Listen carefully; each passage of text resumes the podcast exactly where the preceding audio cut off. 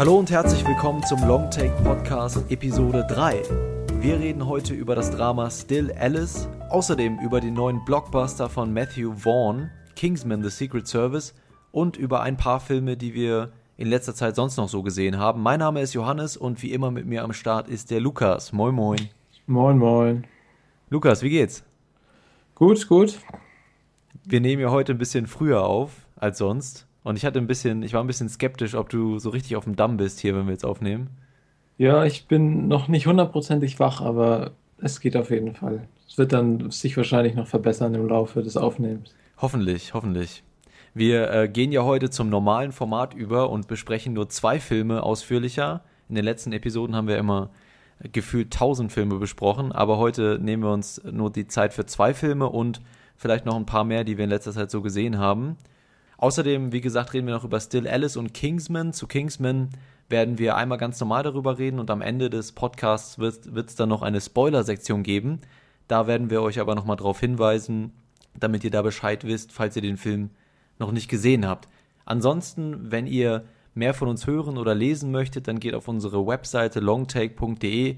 Dort findet ihr alle wichtigen Informationen, Filmkritiken, unseren Podcast, wo wir uns äh, auf den sozialen Medien so rumtreiben. Und falls ihr uns Feedback geben möchtet, und äh, das würden wir euch sehr ans Herz legen, weil uns das auch hilft, dann schreibt uns doch einfach eine Mail an feedback at longtake.de oder macht das über Facebook, Twitter oder sonst wo.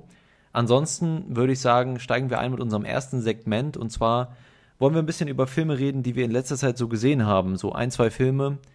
Das können wir auf jeden Fall machen. Kurz anreißen. Ja, willst du anfangen mit deinem ersten direkt?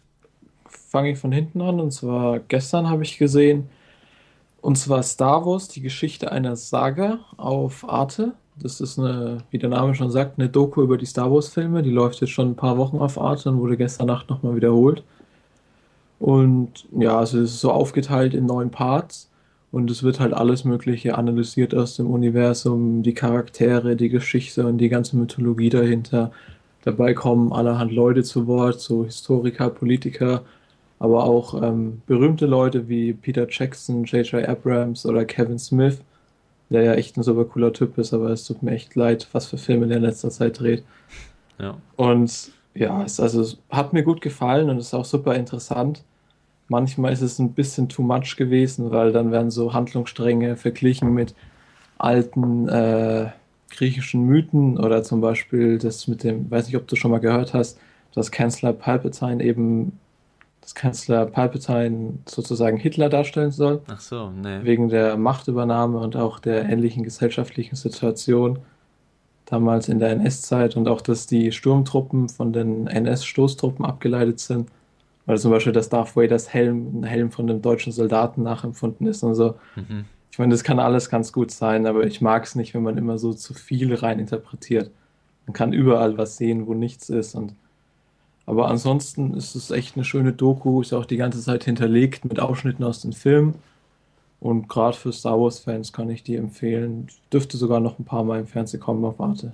Ja, kommt ja auch dieses Jahr der neue Star Wars-Film raus. Da bietet sich das vielleicht an, nochmal einen genaueren Blick auf die alten Filme zu werfen. Klingt auf genau, jeden Fall kann man noch mal, Kann man nochmal auffrischen, so sein Wissen aus dem ganzen Universum. Ja. Aber weil du Kevin Smith gerade so gedisst hast, fandst, hast du Tusk schon gesehen? Tusk habe ich gesehen und aua, ja, das ist, glaube ich, mit der schlimmste Film, den ich letztes Jahr gesehen habe. Ganz, ganz große Scheiße.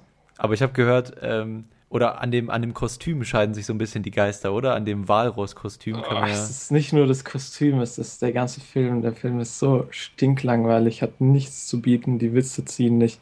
Das Kostüm ist fast richtig widerlich. Also normalerweise macht mir das nichts aus, aber das ist, geht ja fast schon in Human Centipede-Richtung. Oh, ich will gar nicht so viel drüber sagen. Der Film lohnt sich einfach nicht, dass man darüber redet und erst recht nicht, dass man ihn anschaut. Na gut, dann lassen wir das gleich mal. Ansonsten, vielleicht kommt Kevin Smith ja mal mit was Besserem um die Ecke wieder. Ich glaube, der arbeitet gerade an Clerks 3, wo ich ja, aber auch glaube, was. ja, aber ich bin da auch eher noch skeptisch, aber gut.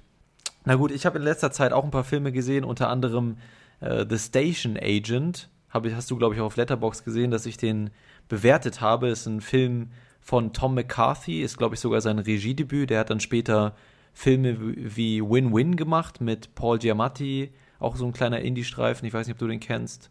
Ja, kenne ich. Ne? Fand ich ganz okay. Ich fand ihn jetzt nicht überragend. Ich glaube, von den Kritikern wurde er ziemlich gelobt.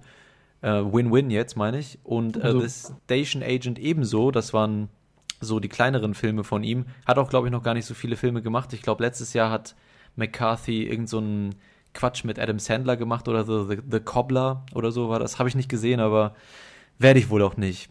Station Agent äh, ist aus dem Jahr 2003 und mit Peter Dinklage, Dinklage den kennt man aus äh, als Tyrion aus Game of Thrones und ja, das ist ein ganz kleiner, ganz kleiner Indie-Film mit ein bisschen Drama und ein bisschen Humor, aber auf jeden Fall mit ganz viel Herz und es geht um diesen kleinwüchsigen Mann, gespielt von Peter Dinklage, der in so eine Kleinstadt zieht aus, aus einem ein oder anderen Grund. Und dort lernt er dann eben so eine Frau im mittleren Alter kennen, die gerade ja auch so im Prozess ist, so ein tragisches Erlebnis in ihrem Leben zu verarbeiten. Und außerdem lernt, lernt er noch einen italienischen Imbissbudenbesitzer kennen. Und die drei formen dann eben so ein Trio, das wirklich ganz liebenswürdig ist. Und die ver verbringen dann so ein bisschen Zeit miteinander und helfen sich so indirekt damit, so ihre eigenen Problemchen, die sie so in ihrem Herzen und ihrem Kopf mit sich tragen, irgendwie zu behandeln oder den Schmerz zu lindern oder wie auch immer, aber man verbringt einfach mit diesen drei Leuten Zeit und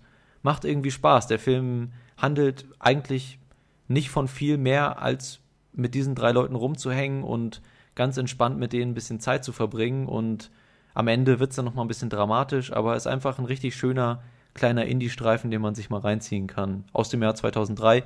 Und Peter Dinklage, muss ich sagen, also der sah ja echt gar nicht so schlecht aus, fand ich eigentlich. Da, als er so jung war, jetzt wenn man ihn als Tyrion sieht, da sieht er halt wahrscheinlich auch wegen des Settings in Game of Thrones ein bisschen abgewrackt aus, aber damals so als junger Kerl, der hatte irgendwie schon so ein, so ein ikonisches Gesicht, fand ich eigentlich. Doch schon. Also er hat auf jeden Fall nicht nur wegen seiner Größe ähm, einen enormen Wiedererkennungswert. Ja.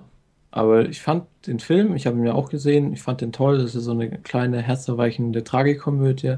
Und ich fand auch den ähm, Darsteller, mir fällt der Name nicht ein, von dem Italiener, der zum Beispiel auch den Bösewicht in Boardwalk Empire gespielt hat. Ja, mir fällt, ich glaube, irgendwas mit Bobby, glaube ich. Bobby Äh, Cannavaro. Bobby Cannavale oder sowas, Genau, vielleicht. glaube ich.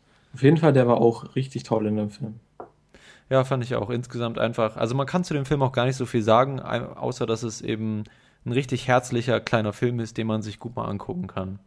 Ja, das The Station Agent gibt's auf DVD, leider nicht auf Blu-ray, aber auf Netflix müsste der auch irgendwo rumfleuchen oder auf irgendeiner anderen Plattform. Wenn ihr Interesse daran habt, dann findet ihr den bestimmt.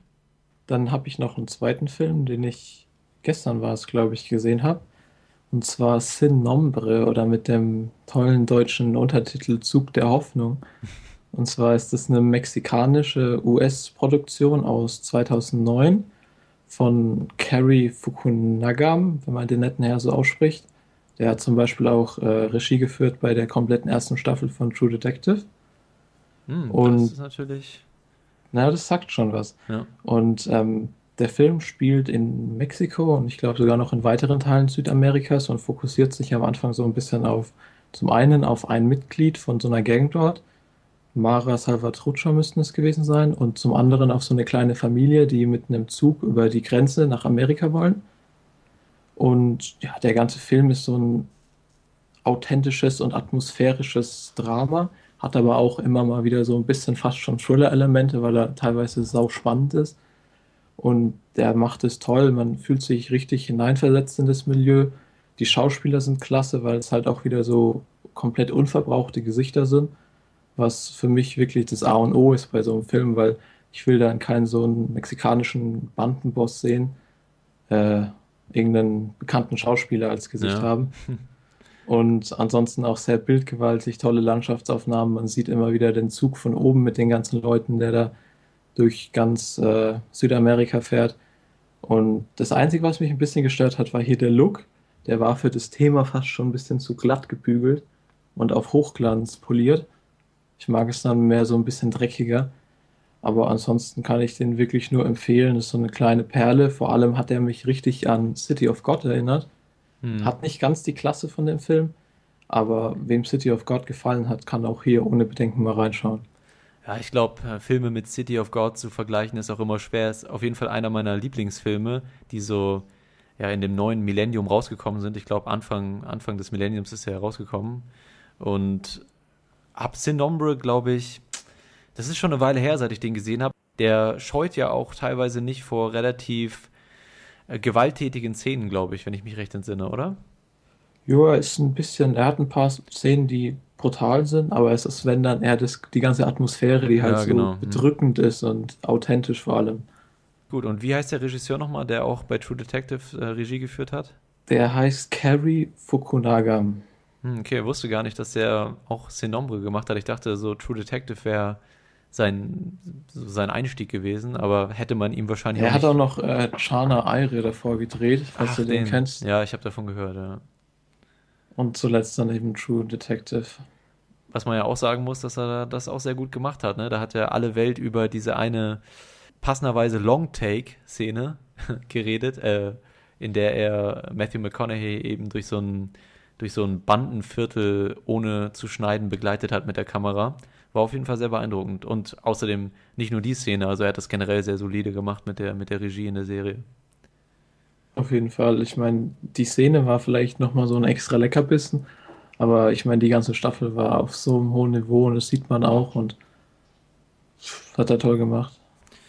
Gut, ich habe in letzter Zeit noch Chappie gesehen. Da hatten wir kurz überlegt, ob wir den hier auch ähm, besprechen in der Show, aber bist nicht mehr ganz dazu gekommen, den zu schauen. Macht aber nichts, weil ja, ich muss leider sagen, dass ich nicht so ganz begeistert war von dem Film. Nach District 9 war ja, ging ja quasi der ganze Neil Blomkamp-Hype los und alle Welt hat sich gefragt, was der junge Regisseur, der so auf Science Fiction steht, als nächstes machen wird. Und dann kam dann halt, ich weiß gar nicht, ein paar Jahre später Elysium raus und das äh, wurde von den meisten Fans ja nicht so positiv aufgenommen. Also, was ich an Elysium auch noch richtig gut fand, war die ganze, das ganze Worldbuilding, also wie er die Welt, in der die Geschichte spielt, eben aufbaut und erklärt und einem so nahe bringt in der ersten halben Stunde. Das fand, hat mich richtig beeindruckt, auch in dem Film. Und ich dachte eigentlich, das wäre so eine seiner Stärken. Und der Rest in, in Elysium hat mich da nicht mehr so überzeugt, wie es den meisten auch ging. Also die ganze Geschichte, wo es drauf hinausgelaufen ist und hat einfach nicht besonders viel Sinn gemacht. Oder wie siehst du das? Warst du auch, warst du ein Fan von dem Film oder? Ich war sehr zwiegespalten, aber jetzt gerade so nach Chappie hat sich da noch mal ein bisschen was bei mir geändert, weil ich weiß nicht, ob du es ansprechen wolltest, aber ähm, Neil Blomkamp hat ja selber berichtet, vor kurzem erst, dass äh, er nicht besonders zufrieden ist mit äh, Elysium Hm. seiner, und seiner Arbeit an dem Film. Und jetzt ist eben Chappie rausgekommen und der ist ja nicht viel besser, was ich so gehört habe. Also ich habe ihn selbst noch nicht gesehen. Und rückblickend muss ich auf jeden Fall sagen, Elysium wird ein bisschen zerrissen. Aber eigentlich, wenn man ihn jetzt nur als einen schönen Science-Fiction-Blockbuster sieht, kann der eigentlich ganz gut unterhalten. Ich meine, Matt Damon in der Hauptrolle war ganz ordentlich. Dann, äh, ich weiß gar nicht, wer es war. Matt Damon in der Hauptrolle, Charlton Copley hat den Bösewicht gespielt. Ja, ich meine jetzt die, ähm, die Frau, die ähm, nicht Sigourney Weaver, die war in dem Film hier, oder? Nee, das war die, ich weiß, die wen du blonde, meinst. blonde mittleren Alters. Ja, äh, ja. Ähm, ach, warte, das gucke ich jetzt mal eben schnell nach. Ich habe ich hab das Gesicht im Kopf, aber der Name fällt mir nicht ein. Ja, wie, was wolltest du denn über die sagen? Nur ich wollte nur sagen, dass Jodie die, Foster. Äh, genau, Ja. dass die auch wirklich äh, gut war in dem Film. Und Echt, man ich hat, fand die äh, gar nicht gut. Echt nicht? jetzt? Ich fand, fand, man hat die Rolle abgenommen. Der Film hatte immer so ein paar äh, Eigenheiten, wo ich mir gedacht habe, zum Beispiel, ich weiß jetzt nicht, ob wir hier so viel spoilern sollen, aber äh, mit dem, ähm, von der von oben geschickt wurde mit seinen Raketen, der eine Bösewicht. Ja, ja, Charlton Das Copley, glaube ich. Ja, das. genau. Das, ja, das war ja der damals mit District 9. Genau, der rausgekommen Hauptdarsteller, ja. Das Ähm, fand ich ein bisschen too much und auch was der Film sonst so zu bieten hatte. Aber wie du sagst, auch dieses Worldbuilding, ich fand diese Ringe, in denen sie da leben, Mhm. so fast schon so ein bisschen angelehnt an Mass Effect.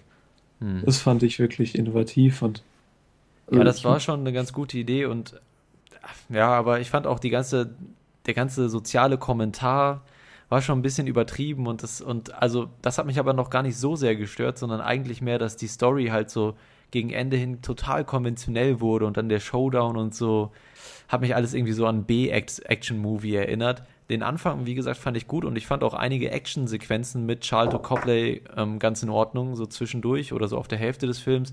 Jodie Foster, wo du es gerade sagst, ich fand die ich fand die echt schwer zu ertragen in dem Film, weil die so, die hat's echt so overacted, fand ich. Sie hat da echt so die, die, weiß ich nicht, Staatsoberhaupt-Bitch raushängen lassen und ich fand, das kam irgendwie, kam irgendwie nicht so realistisch rüber. Aber gut, lass uns erstmal nicht weiter über Elysium reden. Wir wollen, ich wollte ja kurz was zu Chappie sagen. Und zwar, dass meine Erwartungen dann eigentlich doch noch recht hoch waren, weil ich dachte, Blomkamp fokussiert sich jetzt wieder auf eine Geschichte, die spielt nur in Johannesburg, die fokussiert sich auf einen Charakter, eben von, von diesem Chappie, dem Polizeiroboter, der gekidnappt wird und umprogrammiert wird und ihm quasi eine künstliche Intelligenz eingesetzt wird, die ihn im Prinzip zu einem Baby-Menschen macht oder einen Menschen im, im, auf dem Stand von einem Baby intellektuell gesehen, aber der dann natürlich viel, viel schneller lernt. Oder natürlich, weiß ich nicht, auf jeden Fall ist das die Prämisse, dass sie dann, dass er dann sehr schnell lernt und alles aufgreift, was er so in seiner Umgebung findet an Informationen. Und ich dachte, das wäre dann vielleicht wieder so ein bisschen mehr eine charakterbasierte Story, die nicht ganz so aus den Fugen gerät, aber ja, das konnte sich leider nicht so ganz bestätigen. Also erstmal das Positive vorweg. Ich fand Chappie, der Roboter an sich, das Design und so weiter und der Charakter auch, den fand ich schon recht gut ausgearbeitet. Der war gut animiert, wie Emotionen über Augen, Ohren und und der hat so eine Art Kinnstange oder auch so eine Augenbrauenstange, wie das so dargestellt wurde und wie er sich bewegt hat und auch wie äh, Charlton Copley auch wieder die, die Stimme mh, hm, aufgenommen hat. Also er war der Voice Actor, wenn man das im Original hört.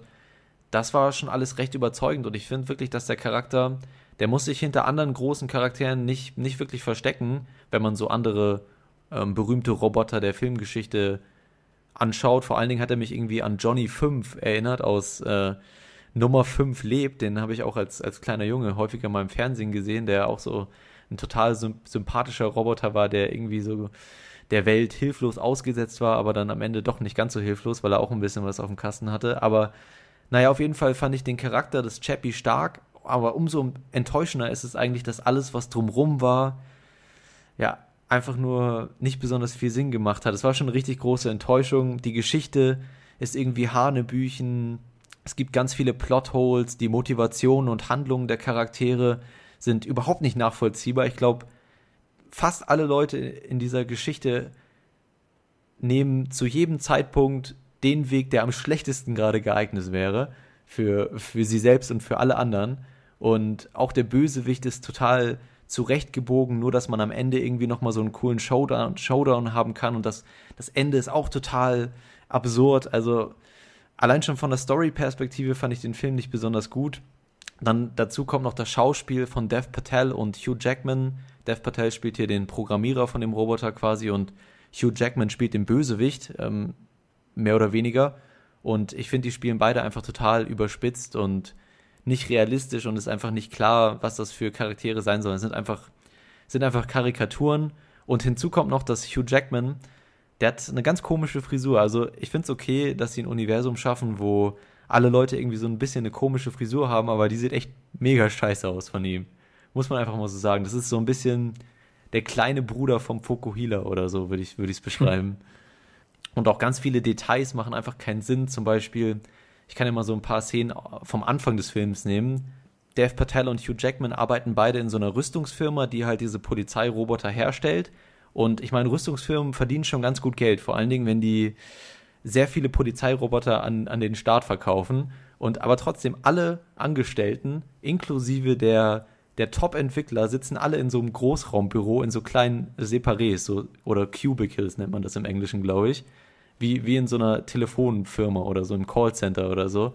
Das macht schon halt so kleine Details, die einfach keinen Sinn machen. Und dann geht äh, Dev Patel irgendwann, beziehungsweise er sitzt zu Hause und entwickelt diese künstliche Intelligenz, ist auch ganz am Anfang vom Film, und dann, dann sitzt er da mit seinen Energy Drinks und tippt die ganze Zeit auf seinem PC rum und man sieht die ganze Zeit diese Prozentzahl, die irgendwie auf 80 steht oder so.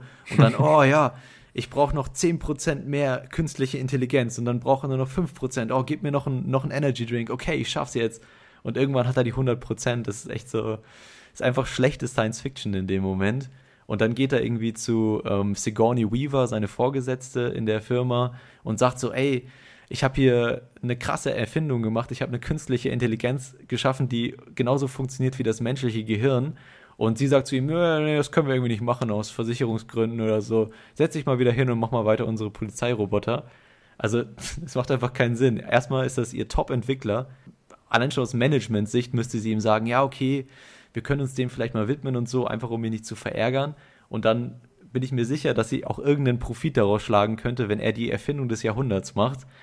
Ja, du merkst schon, es gab einfach so viele ja, das kleine hört sich, Details. hört sich alles ziemlich hannebüchen und klischeehaft an. Ja, also das sind jetzt wirklich echt nur kleine Details, aber die allumfassende Story ist genauso, genauso sinnvoll wie das, was ich gerade beschrieben habe. Äh, ja, das hat mich einfach krass enttäuscht und das ist wirklich so schade, weil der Roboter halt wirklich sympathisch war und der sorgt auch dafür, dass einige Momente so total emotional sind und auch lustig teilweise und ähm, es wird so ein bisschen behandelt, dass Erzie die Erziehungsthematik wird behandelt, also wie ein, ein junger Mensch aufwächst und was er so aus seinem Umfeld mitnimmt und was passiert, wenn er schlecht erzogen wird oder schlechte Einflüsse hat und so und da bekommen diese ganzen Szenen, selbst die ganzen Szenen, die eigentlich lustig rüberkommen mit Chappie, bekommen dann so einen faden Beigeschmack, weil man eben weiß, dass es eigentlich gerade total falsch ist, was er macht, aber er macht es halt, weil er es nicht besser weiß, weil er es so gelernt hat von seinem Umfeld. Und ähm, dementsprechend, das ist schon ganz interessant, diese, diese mh, hm, subversive Darstellung von diesen ganzen, von diesen ganzen Aktionen von ihm, aber ja, viel mehr bringt der Film dann auch nicht, nicht wirklich hervor und dementsprechend war ich dann doch relativ enttäuscht davon. Ja. Ach so, und was ich noch hinzufügen wollte, was wir, worüber wir eben geredet haben, das ganze Worldbuilding von Blomkamp, das fand ich hier auch wieder schwach. Also zumindest das hätte ich erwartet, dass er einen in eine Welt einführt, die richtig interessant ist und er einem wirklich so ein paar interessante Dinge zeigt, die man auch so ein bisschen, über die man nachdenken kann.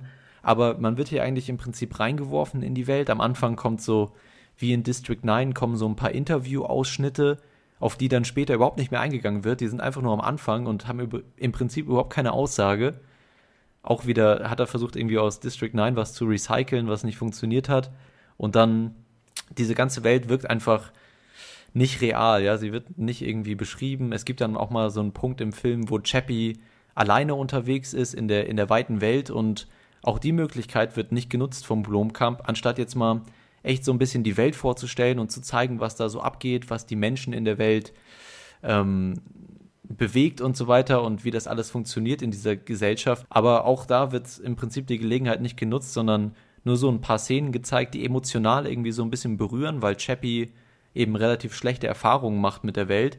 Aber eigentlich sind die schon recht kitschig, wenn man nochmal drüber nachdenkt. Die haben in dem Moment für mich funktioniert, aber so im Nachhinein muss ich zugeben, dass die ganz schön plump waren und dass halt die Chance, wirklich eine interessante Welt zu zeigen, total vergeben wurde. Und das bin ich eigentlich nicht so gewohnt vom Blomkamp, weil er sonst ein, zumindest immer die Welt, in der die Geschichte gespielt hat, bei District 9 und Elysium hat mich immer total interessiert. Und das war hier leider nicht so. Ja, das spiegelt so in etwa das wieder, was ich auch von Freunden oder im Internet gehört habe. Ich werde mir auf jeden Fall auch mal anschauen, wenn es den dann auf Blu-ray oder so gibt. Aber ich schaue, dass ich meine Erwartungen ziemlich tief halten kann, dass hier nicht eine große Enttäuschung auf mich zukommt. So wie du das beschreibst, ist ja doch fast noch schwächer als Elysium oder würdest du sie ungefähr auf einer Stufe anordnen? Ja, das sind verschiedene Aspekte. Also ich muss sagen, ich habe Chappie jetzt auch nicht so schlecht bewertet auf Letterboxd, weil ich halt eben fand, dass der Roboter echt gut gelungen war und der hat auch wirklich teilweise mich emotional getroffen und auch äh, mich einige Mal zum Lachen gebracht, aber ich war halt einfach so enttäuscht, dass der Rest so scheiße war. Deswegen kann ich das gar nicht so richtig sagen, was okay. welcher von den beiden jetzt. Aber vielleicht in Zukunft, ich würde ihm wirklich raten, wenn er denn hier Deutsch könnte und den Podcast hier hören würde, würde ich ihm raten, vielleicht die Finger vom Skript zu lassen und sich mehr auf, auf die Umsetzung und auf die Regie zu fokussieren und eventuell mal eine Story zu nehmen, die am Ende nicht in irgendwelchen Hollywood-Showdowns ausartet und irgendwelche komischen Wendungen hat am Ende, die keiner nachvollziehen kann. Vielleicht wieder ein bisschen was Kleineres. Und äh, ja. Mein, das waren meine Gedanken zu Chappie.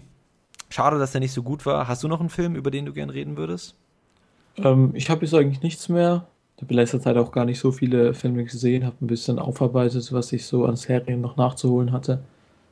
Sprich Banshee, äh, The Americans und auch die letzten Folgen von House of Cards habe ich jetzt endlich noch geguckt. Ah, sehr gut. Und Einschätzung? Ja, schon sehr gut. Also auf jeden Fall besser als die zweite Staffel. Das Ende macht auf jeden Fall nochmal was her und man ist gleich wieder gespannt auf die nächste Staffel. Es dauert halt wieder ein Jahr, aber trotzdem. Ich glaube, ganz viele Kritiker fanden die Staffel jetzt sogar am schwächsten. Und das kann ich, ich kann das nicht so ganz nachvollziehen, weil ich fand die Staffel mit der ersten so, also ungefähr so auf dem Niveau von der ersten, vielleicht nicht ganz, aber auf jeden Fall stärker als die zweite, oder? Das ging mir genauso. Also die erste bleibt für mich noch unerreicht, aber die zweite fand ich damals schon relativ schwach. Mich hat auch alles ein bisschen äh, geärgert, wie die ganze Staffel sich aufgebaut hat und mit dem Twist, der sozusagen am Ende von Episode 1 passiert ist in der zweiten Staffel. Ist, damit konnte ich mich alles nicht so abfinden und dann hat sich die ganze Staffel auch so durchgezogen und es ist irgendwie nur so vor sich hingeplätschert. Und das hatte die dritte Staffel nicht so. Also, was mir auch gefallen hat, dass sie ziemlich äh, politisch war, aber in einem guten Kontext. Also nicht zu viel, nicht zu wenig. Man hat auch die Charaktere wieder ein bisschen mehr in den Mittelpunkt gestellt. Hier Frank äh, und Claire, genau, aber ja. auch Stamper. Und ich fand das alles ganz gut ausbalanciert und also ich würde sagen, auf jeden Fall besser als die zweite Staffel. Ich fand auch gerade das, was du am Ende gesagt hast, dass ähm, Claire und Frank wieder in den Mittelpunkt äh, gerückt sind und gerade auch in der zweiten Hälfte von der Staffel ihre Beziehung und die, die Dynamik zwischen den beiden so ein bisschen erklärt wurde und man auch gesehen hat, also ich fand, das war das erste Mal, dass ich die beiden Charaktere so ein bisschen verstanden habe. In den ersten beiden Staffeln waren die immer, es waren einfach Menschen, die ich nicht verstehe. Ich verstehe, dass die irgendwie so eine ganz besondere Beziehung haben und beide ihren, ihr Leben über, über das Erreichen von Meilensteinen und, und das Erringen von Macht definieren. Aber jetzt in der dritten Staffel hat man wirklich so ein bisschen gesehen, was die emotional berührt und wie so die Dynamik zwischen den beiden ist. Und das hat mir sehr gut gefallen, weil, ähm, ja, manche sagen vielleicht, das verkommt dann so ein bisschen zum Beziehungsdrama, aber das würde ich eigentlich nicht so bezeichnen, weil es gibt immer noch so andere Schauplätze mit Doug Stamper oder auch mit der ganzen weltpolitischen Geschichte, die halt Abwechslung bieten und immer noch interessant sind. Und dazu gibt es aber noch diesen etwas tieferen Einblick in die beiden Charaktere und das hat mir gut gefallen eigentlich dann würde ich sagen, beenden wir die Sektion, was wir in letzter Zeit so gesehen haben und gehen über zu unserem, zu unserer ersten Diskussion über das Drama Still Alice. Bist du bereit dafür? Ich bin bereit. Alright. Okay, dann kommen wir jetzt zu unseren beiden Filmen, über die wir diese Woche sprechen. Und zwar, wie du vorhin schon angekündigt hast, der erste ist Still Alice. Und da würde ich sagen, hören wir jetzt erstmal kurz in den Trailer rein. Wunderbar, machen wir. Dum, dum, dum, das lasse ich drin. ich imitiere den Trailer. Die mit Abstand schönste und mit Abstand intelligenteste Frau, die ich in meinem ganzen Leben kennenlernen durfte. Ich danke dir. Alles Gute. Haben mich lieb. Ich habe euch auch lieb. Begrüßen Sie Dr. Alice Howland. Danke. Glauben Sie mir, durch die Erforschung des frühkindlichen Zugriffs auf das... auf das... Alice, wo warst du? Ich war laufen. Ich hoffe, es war nett, denn du hast unsere Verabredung zum Abendessen platzen lassen. Ich muss mit dir reden. Es stimmt was nicht mit mir. Was ist los? Himmel, ich. Trennt ihr zwei euch etwa oder? Nein. Ich habe Alzheimer. Früh einsetzend. Oh mein Gott. Ich sehe die Wörter in der Luft vor mir hängen, aber ich kann sie nicht erreichen und weiß nicht mehr, wer ich bin und was ich als nächstes verliere. Stethoskop, Millennium, Igel. Das war ein Ausschnitt aus dem Trailer zu Still Alice. Das ist ein Drama mit Julian Moore. Sie hatte für den Oscar für beste Hauptdarstellerin bekommen. Regie führen zwei Leute. Einmal Richard Glazer, der, glaube ich, leider gerade gestern verstorben ist, wenn ich das richtig sehe, und Wash Westmoreland, wenn er denn so ausgesprochen wird. Das Ganze kam am 5. März hier bei uns in die Kinos und es handelt von einer glücklich verheirateten und angesehenen Ling Linguistikprofessorin, die mit Alzheimer diagnostiziert wird und befindet sich dann eben plötzlich im tragischen Kampf gegen ihren geistigen Verfall und ja, versucht die, den Zusammenhalt der Familie irgendwie zu erhalten. Und das Ganze ist dann eben ein Drama, das leicht in diese Oscar-Bait-Drama-Schiene fällt. Also es ist schon alles sehr emotional und äh, hält auch nicht zurück mit den Emotionen. Aber wie fandst du denn Still Alice? Ja, wir haben schon mal ganz kurz drüber geredet bei den Top-Film. Und da habe ich ja auch schon kurz bekundet, dass ich immer so mein Problem habe mit diesen Krankheits- und Betroffenheitsdramen. Aber trotzdem hat mich Sodalis auch beim ersten Mal nicht völlig kalt gelassen und ich habe ihn jetzt äh, vorgestern was, glaube ich, habe ich ihn nochmal gesehen und er hat mir auf jeden Fall wesentlich besser gefallen, weil ich habe auch gemerkt, dass der Film eben nicht nur in Richtung Oscar Bait, klar mit der Performance von Julian Moore, aber er trifft halt auch die, die leisen Töne und ist immer wieder sehr empfindsam, was die, die Krankheit angeht und das ganze Porträt vom Umfeld und ich denke, dir ging es da ähnlich. Ja, ich fand es insgesamt, muss man schon sagen, dass es ein Film ist, der sehr mit den Konventionen seines Genres arbeitet, also viele solcher Momente hat, die wirklich auch dazu da sind, einen emotional zu berühren und das eben ja nicht unbedingt am subtilsten machen, aber ich finde trotzdem, dass es ein richtig gut gemachter Film ist mit einer eher zurückhaltenden Regie und Kameraarbeit, die den Schauspielern eben ihren Platz lässt und das ist natürlich dann so die, die Stütze des ganzen Films, die schauspielerischen Darstellungen von Julian Moore oder auch Kristen Stewart, die hier auch so ein bisschen beweist, dass sie mehr kann als äh, in der Twilight-Saga gezeigt. Und dementsprechend diese Performances sind dann eben so die Stütze und erden das ganze Drama eben auch. Und ich finde auch, wie du schon meintest, dass eben in vielen Situationen das Ganze auch schon sehr realistisch rüberkommt und gerade auch deswegen berührt irgendwie. Also viele solcher Dramen, die ersticken die Geschichte irgendwie so ein bisschen in Kitsch und Melodrama.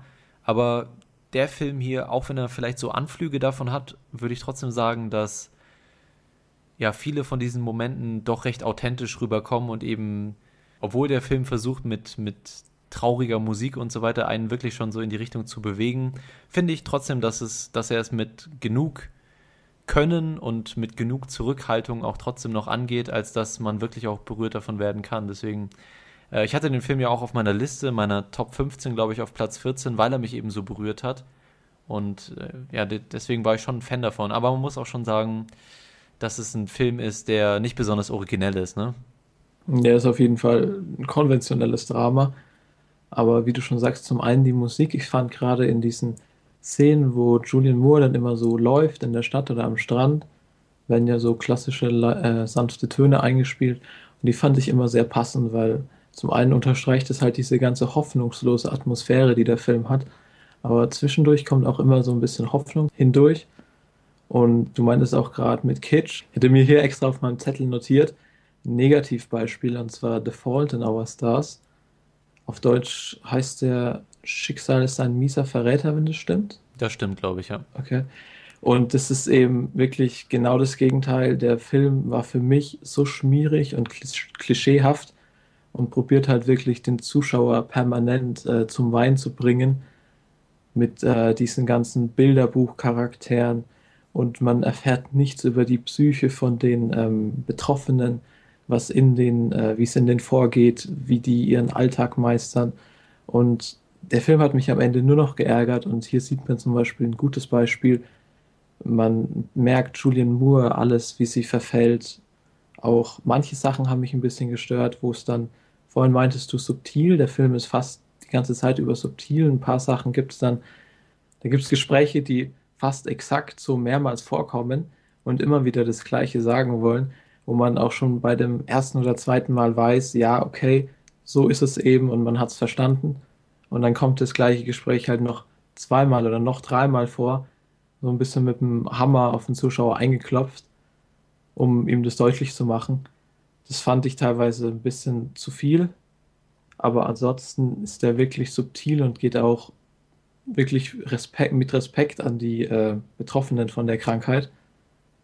Ja, sehe ich, seh ich auch so. Ich würde aber auch sagen, dass diese Szenen, die häufiger vorkommen, diese Gesprächsszenen, verdeutlichen teilweise auch so ein bisschen die Veränderung in den Charakteren. Also ich denke mal, ich weiß nicht genau, ob du die Szenen jetzt meinst, aber ich würde jetzt mal die Gespräche mit ihrem Ehemann anführen die ja dann doch einige Male vorkommen. Und da merkt man eigentlich schon vom Beginn an, dass der Ehemann jetzt nicht die Art von Ehemann ist, der sich wirklich komplett aufopfert, um sich um seine Frau zu kümmern, sondern das sind beides eigentlich mehr so selbstständige Typen in dieser Ehe und ähm, je mehr wir dann gegen Ende des Films kommen, desto mehr wird eben eine bestimmte Richtung, Richtung für diesen Ehemann-Charakter gezeichnet. Ich will jetzt nicht sagen, ob äh, eher positiv oder negativ, aber da haben mir diese Gespräche auch schon geholfen, diese graduelle Entwicklung der Charaktere schon ein bisschen nahezulegen. Ich würde aber auch sagen, dass äh, sich da einiges wiederholt und es gibt eben auch so Szenen wie zum Beispiel die, es gibt relativ gegen Ende eine Szene, in der sie einen Vortrag halten muss, ja. Also ich fand an sich die Idee ganz gut und auch so die Vorarbeit dazu. Man hat dann gesehen, wie sie diese Rede erarbeitet quasi und das hat mir alles ganz gut gefallen, aber dann die Rede an sich, die hat mich emotional auch wirklich berührt, weil ich weiß auch nicht, irgendwie der Film hat mich halt bekommen und das ist ja auch nicht schlimm, aber ich habe da schon gesehen, dass manche eventuell sagen werden, uh, da hat er wirklich so die ganz konventionelle emotionale Keule rausgeholt. Aber solche Momente gehören halt irgendwie auch zu solchen Filmen dazu, finde ich, oder?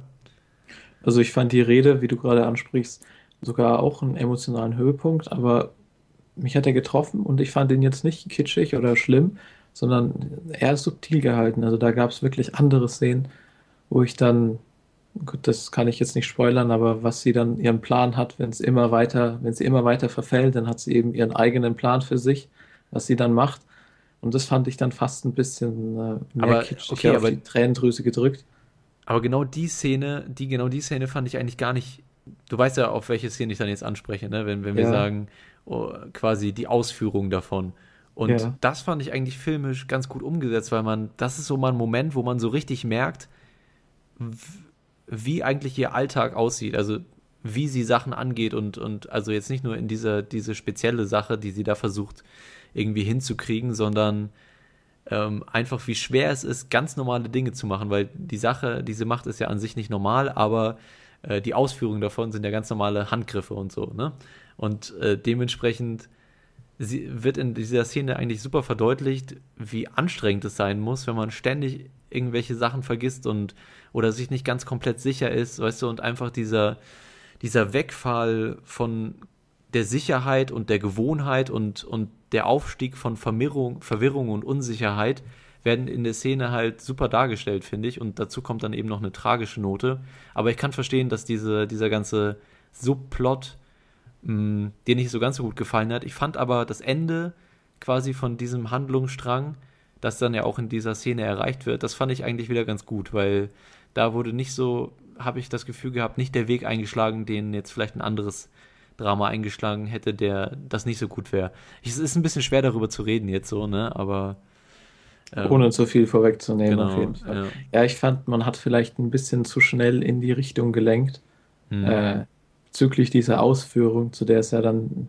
Aber ich weiß nicht, ob das so nötig gewesen wäre. Also ich kann auf jeden Fall verstehen, wie schlimm es ist mit der Krankheit und auch allgemein, dass, ich meine, so Alzheimer, wenn man sein, sein Gedächtnis verliert, das ist ja alles, was einen ausmacht. Und ich glaube, sie sagt im Film selber, irgendwann mal hätte ich doch lieber Krebs.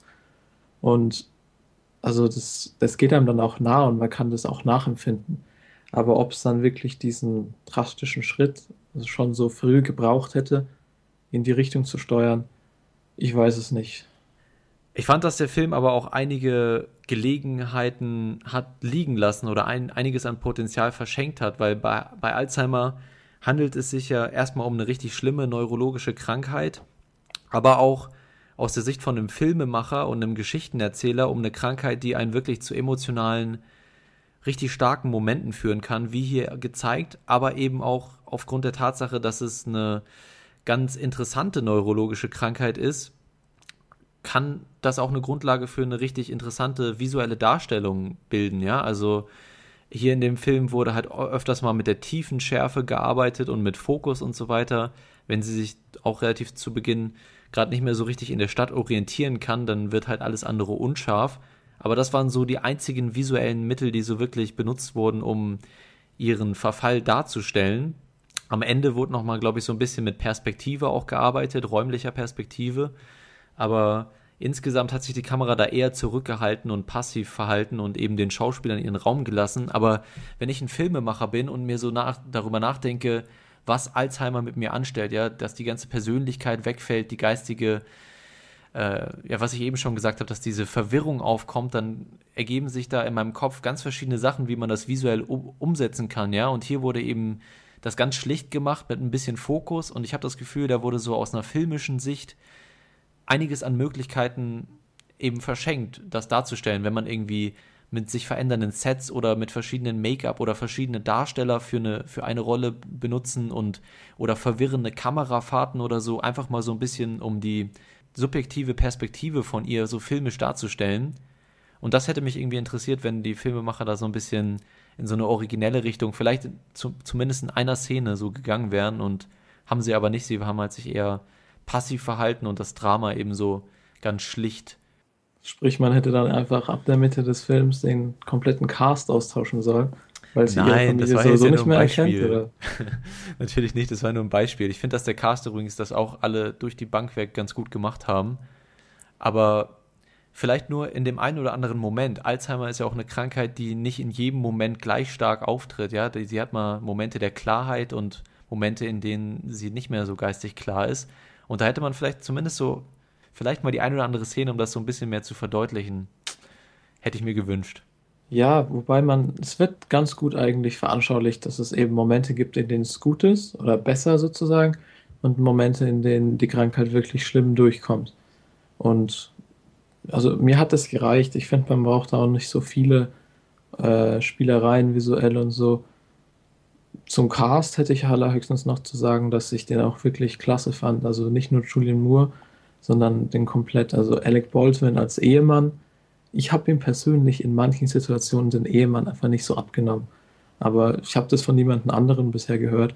Das ist einfach so ein bisschen mein Empfinden gewesen, aber seine schauspielerische Leistung war trotzdem klasse. Mhm. Und äh, Kristen Stewart war toll. Ich, ich, gut, sie hat immer den gleichen Gesichtsausdruck drauf, aber das kennt man halt irgendwie so von ihr. Ja. Also, aber ich mag sie, ich mag sie echt gern und in der Rolle hat sie mir super gefallen. Ich finde auch, dass sie eigentlich ein, ja, ich weiß nicht, ein sympathisches Gesicht würde ich jetzt nicht unbedingt sagen, aber ich finde, dass sie ein charismatisches Gesicht vielleicht eher hat für eine Schauspielerin. Ja, ich, ich finde auf jeden Fall, dass sie, wie man hier auch sieht, Potenzial hat und hoffe, dass sie sich eventuell dann auch in Zukunft auf kleinere Filme fokussiert, anstatt irgendwie, sie hat ja quasi ihre, ihr Franchise jetzt schon hinter sich und hat wahrscheinlich genug Geld gescheffelt dadurch, dass sie erstmal sich jetzt ein bisschen was künstlerisch Wertvollerem widmen kann. Ich hoffe es auch. Und Ansonsten kann ich auch nur sagen, dass der Film wirklich, er hat ein gutes Tempo. Er ist für ein Drama fast schon kompakt. Und ich hatte wirklich keine, ich habe ihn selbst beim zweiten Mal sehen jetzt, ging der Film einfach durch. Er hat keine Längen gehabt. Ich habe es mir echt schlimmer vorgestellt, weil beim ersten Mal sehen war ich ja nicht so überzeugt, habe ihn mir jetzt trotzdem nochmal angeguckt. Und er hat auch ein tolles Ende, fand ich dass man da ein bisschen was offen lässt, aber nicht so viel in die eine oder andere Richtung geht. Hm. Ja, bleibt nur noch eins zu sagen: Fuck Alzheimer. ist halt einfach so, ist einfach eine Scheißkrankheit. Wie viele andere Krankheiten auch, aber ja, naja. Okay, nach diesem etwas deprimierenden Thema gehen wir jetzt gleich zu unserer Diskussion über Kingsman über, wenn du nichts dagegen hast, oder wolltest du noch irgendwas Wichtiges sagen? Nö, machen wir das. Gut, aber vorher noch etwas Musik, die euch vielleicht wieder ein wenig aufmuntern wird. Viel Spaß damit.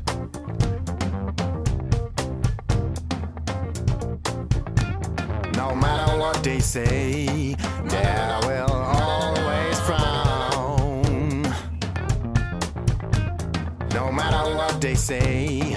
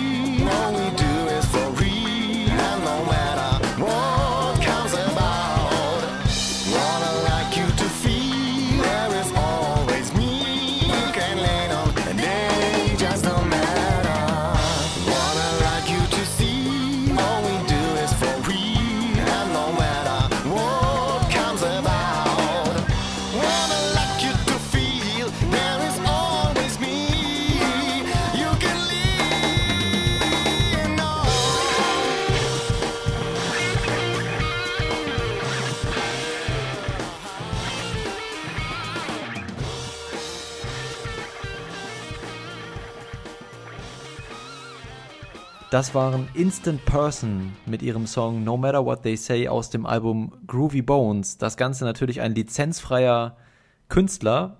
Und wenn ihr irgendwelche Künstler habt, die ihr hier gerne in der Show hören möchtet und uns Vorschläge macht, äh, könnt ihr uns gerne Vorschläge machen, meine ich, und uns das per E-Mail an feedback at longtake.de schicken, weil es gibt ja auch nicht, oder es ist nicht ganz so einfach, lizenzfreie Künstler zu finden, die die man hier eben in der Show spielen kann. Aber schickt uns gerne Vorschläge. Wie gesagt, wichtig ist, dass die ganzen lizenzfrei sind, damit die GEMA uns nicht verklagt oder abmahnt oder so oder auf den Sack geht, wie auch immer.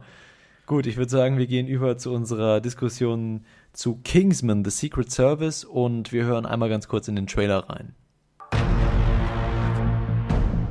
Riesen-IQ, großartig in der Schule, aber du hast aufgegeben. Drogen, kleine Vergehen und immer ohne Job.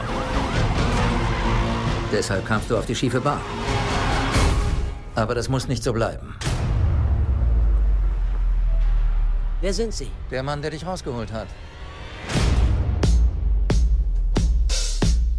Ich habe zwar noch nie einen Schneider getroffen, aber Sie sind bestimmt keiner. Komm mal mit. Was siehst du? Ich sehe einen jungen Mann mit Potenzial. Zieh am linken Haken. Oh ja, sehr geil. Was kann das Ding? Elektroschocks? Mach dich nicht lächerlich. Das ist eine Handgranate. Sie verarschen mich. Das ist krank. Wir sind ein unabhängiger internationaler Geheimdienst. Wir operieren auf der höchsten Geheimhaltungsstufe. Die Kingsman Agents sind die Ritter der Neuzeit. Also unsere Diskussion zu Kingsman haben wir jetzt unterteilt in zwei Parts. Und zwar, wir reden erstmal allgemein ein bisschen über den Film und danach haben wir eine kleine Spoiler-Section, wo wir dann ein bisschen tiefer in die Geschehnisse reingehen. Wir, es kommt dann nochmal eine Warnung davor, also wer den Film noch nicht gesehen hat und sich auch nichts vorwegnehmen lassen will, kann dann den Teil danach überspringen. Genau, und dann reden wir jetzt über Kingsman, ist von Matthew Vaughn, der vorher X-Men, erste Entscheidung, Kick-Ass auch Regie geführt hat und auch äh, einen Film, den viele Leute nicht so auf dem Schirm haben, Layer Cake mit Daniel Craig. Ein, ja, so ein Crime-Thriller in, in England spielt er, glaube ich. Auch auf jeden Fall ein Film, den man empfehlen kann. Und Kingsman, The Secret Service, da spielen mit Colin Firth zum Beispiel und Newcomer Taron Egerton. Außerdem noch Samuel L. Jackson hier als der Bösewicht in dem Film. Das Ganze kommt bei uns heute am 12.03. in die Kinos, ist ab 16 Jahren freigegeben und dauert circa 130 Minuten. Und das Ganze geht so ein bisschen um einen Geheimdienst für Elite-Spione namens Kingsman, heißt die Organisation, glaube ich. Oder einfach Genau, Secret ja. Service, ja. Und die rekrutieren eben einen, ja, ungeschliffenen, aber vielversprechenden Jungen von der Straße, eben gespielt von Taron Egerton. Exi heißt er, glaube ich, im Film. Exi ist sein Spitzname, ja. Genau, und die rekrutieren ihn für, für ihr Aufnahmeprogramm gerade noch rechtzeitig, um eine plötzlich auftretende Gefahr von globaler Bedeutung darauf zu reagieren. Und äh, ja, diese Gefahr geht von einem Tech-Genie aus, der ja, große Angst vor dem Klimawandel hat, wenn man das so sagen kann. Das Ganze sehr überspitzt gespielt von Samuel L. Jackson. Wie hat der Film für dich funktioniert, Lukas? Also eine kurze Info vorweg. Ich glaube, ich habe das erste Mal einen Trailer äh, zu dem Film gesehen, letztes Jahr im Kino. Es müsste vor Interstellar gewesen sein. Und da dachte ich mir erstmal, was zur Hölle soll das sein? Es war irgendwie, es kam mir vor wie so ein Spy Kids für Jugendliche, Hm. total kitschig und auch schon zu überdreht. Und jetzt Anfang dieses Jahres habe ich eben mitbekommen, dass äh, sozusagen der Macher von Kick-Ass einen neuen Film gestartet hat. Ich glaube, in Amerika ist er schon ein bisschen früher angelaufen und der relativ gute Kritiken bekommen hat. Habe ich mir den Trailer dazu angeguckt und dachte mir, ja, der kommt dir irgendwie bekannt vor. Und dann hat sich alles so ein bisschen besser im Kontext bewegt und mir ist äh, auch klar geworden, dass der Film vielleicht so überdreht sein will. Und dann habe ich mir gedacht, na, schaust du dir den halt mal an. Und ich muss sagen, er hat mir eigentlich gut gefallen. Er hat auf jeden Fall seine Marke, wenn wir gleich noch äh, darauf zu sprechen kommen. Mhm. Aber es ist schöne Popcorn-Unterhaltung und insgesamt wirklich super unterhaltsam.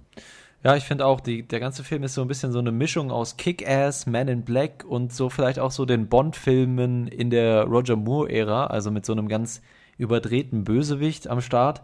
Oder vielleicht auch so ein bisschen so eine Mischung aus den beiden Filmen, die der Regisseur vorher gemacht hat. Also auf, einmal, auf der einen Seite Kick-Ass und auf der anderen Seite X-Men. Hat aus beiden Filmen so gewisse Züge, beispielsweise aus Kick-Ass die überspitzte Gewalt, ja, und die, und die höhnischen Referenzen oder auch die Referenzen zu anderen Filmen und auch so ein bisschen den Sarkasmus in vielen Szenen und aus X-Men eben mehr ja den Einfluss des ganz konventionellen Superhelden-Genres oder in dem Fall ja eher Superspion-Genres.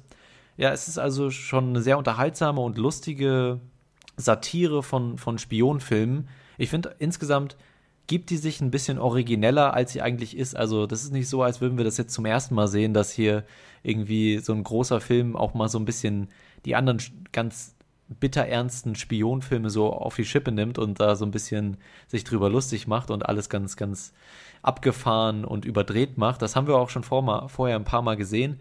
Aber insgesamt finde ich doch, dass es ein überdurchschnittlich unterhaltsamer Blockbuster ist, äh, in dem man sich äh, die 130 Minuten sehr gut unterhalten kann.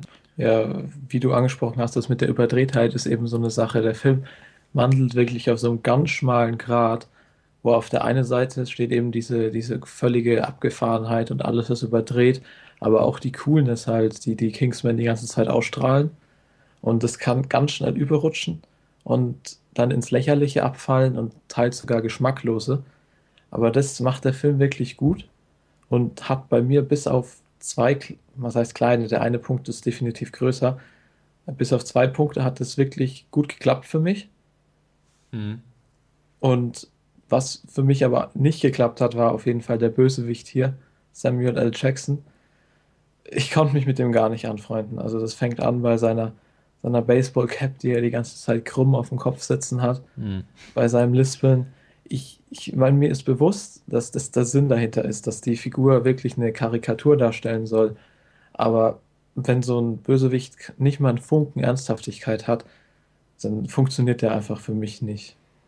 Ja, also ich habe auch ein bisschen gebraucht und ich bin generell auch nicht der größte Samuel L. Jackson-Fan, weil ich finde, dass er eben diese karikative Note in alle Rollen, die er spielt, so mit reinbringt. Aber jetzt in der Rolle hat es mich nicht gestört, weil eben, wie du schon meintest, auch das so intendiert war, dass er eben so überspitzt daherkommt. Und ich habe auch ein bisschen gebraucht, so ein paar Szenen mit ihm, um mich an das ganze Outfit und so weiter und, und die Art zu gewöhnen. Und dann irgendwann, also es hat mich nicht besonders gestört. Ich fand ihn jetzt nicht besonders lustig oder so, aber es hat mich jetzt auch nicht irgendwie aus dem Film rausgenommen. Es ist halt einfach ein Film, der sich insgesamt überhaupt nicht ernst nimmt und dementsprechend konnte ich das dann irgendwie auch akzeptieren. Also das war schon ganz okay. Und ich fand der Humor generell, ich habe gerade gesagt, Samuel L. Jackson fand ich nicht so lustig. Ich fand den Humor in meinem Kino haben, wurde relativ häufig gelacht so von, von, vom Publikum, wurde, glaube ich, schon als recht, recht lustiger Film auch eingestuft, so von den Leuten, die so um mich herum saßen, so was ich so an Lachern so mitbekommen habe.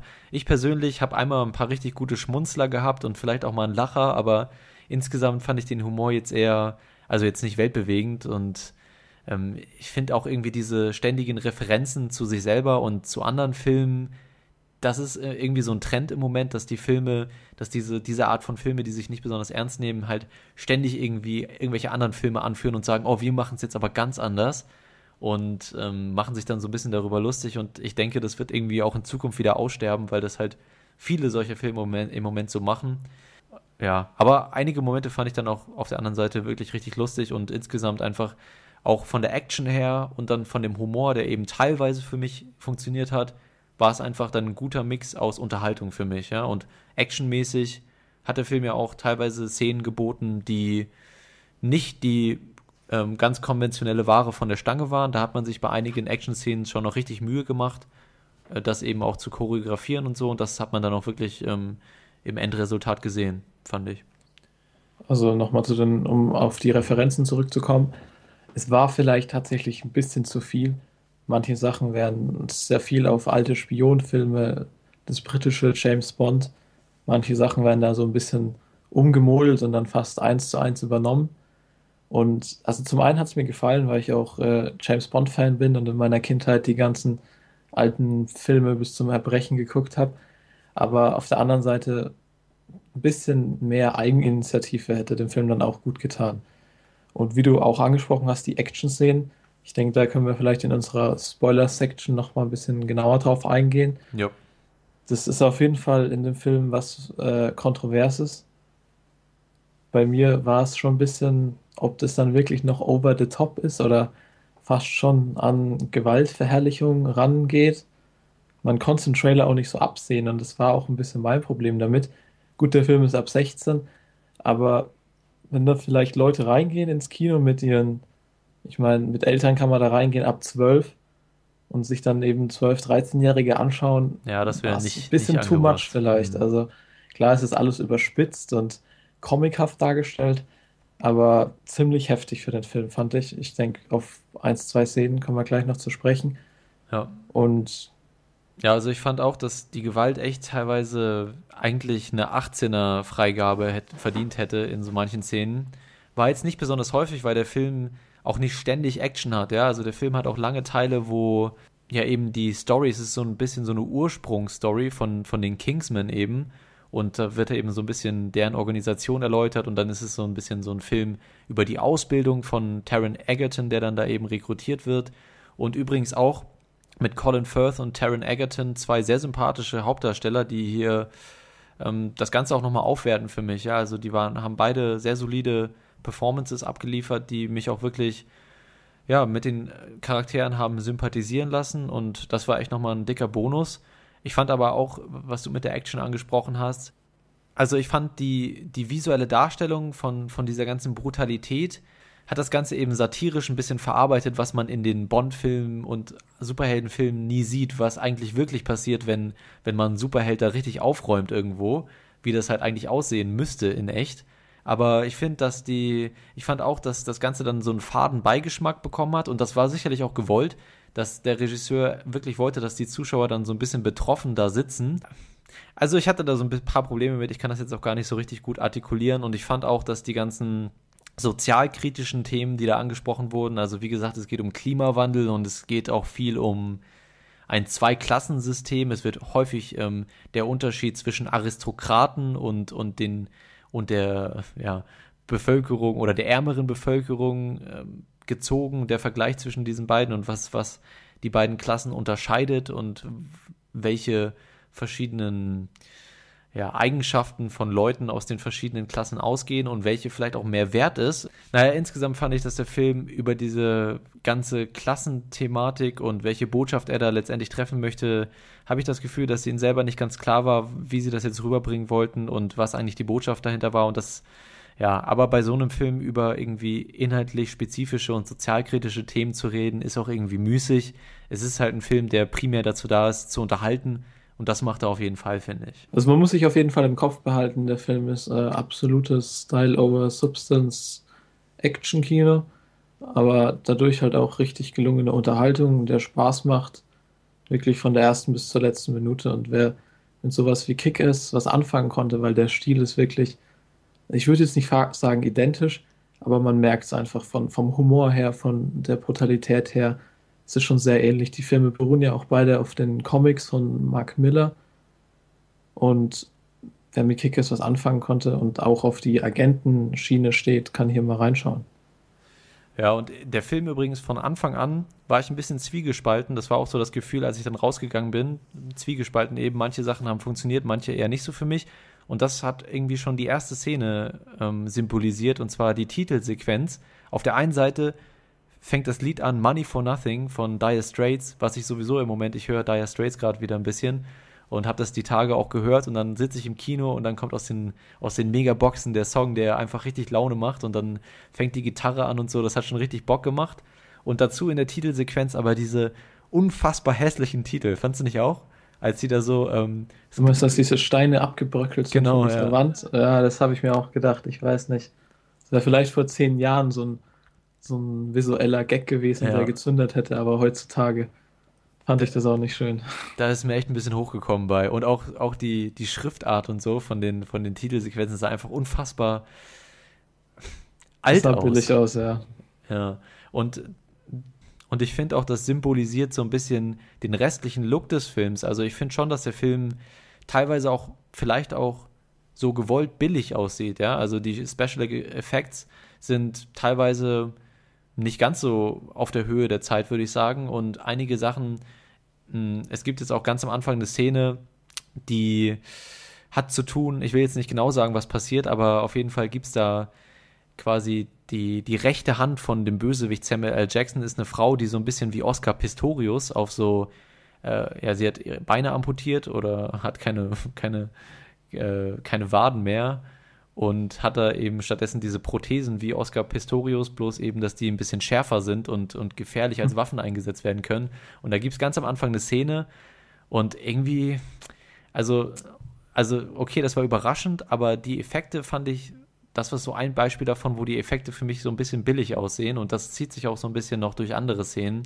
Auf der anderen Seite hat es eben schon so ein bisschen auch so einen Retro-Look und es ist auch eine Satire, dazu passt es dann irgendwie, aber ich fand trotzdem, teilweise sah der Film ein bisschen billig aus. Ja, das fand ich auch, aber es ist halt auch immer die Frage dann, was ist gewollt vom billigen Look und was nicht. Mhm. Und ich hätte auch noch ein, zwei Beispiele im Kopf, aber ich würde sagen, wenn du jetzt nicht noch was hättest, dann könnten wir in die Spoiler-Section gehen. Genau, also ich würde nochmal zusammenfassen. Es ist auf jeden Fall ein Film, den man sich im Kino gut angucken kann. Man bekommt gute Unterhaltung, sowohl actionmäßig als auch auf der komödiantischen Seite. Und deswegen würde ich sagen, man muss ihn nicht unbedingt sehen. Man kann ihn auch gut verpassen, aber wenn man mal Bock hat, Unterhaltung im Kino mit Popcorn, dann kann man sich den gut angucken. Alles klar, dann gehen wir jetzt in die Spoiler-Section. Wer den Film noch nicht gesehen hat und nichts vorweggenommen haben will, der sollte später wiederkommen und sich den Podcast dann ganz anhören. Wer ihn schon gesehen hat, kann jetzt dranbleiben. Wir besprechen jetzt ein bisschen so, um was es genau in dem Film geht, was uns bei den einzelnen Handlungssträngen oder auch Aktionen gut oder nicht so gut gefallen hat. Und dann fangen wir an damit. Okay. Jingle, jingle, jingle, jingle, Spoiler, jingle, jingle, jingle. Das lasse ich auch drin. Das ist ja einfach der Jingle. Ähm.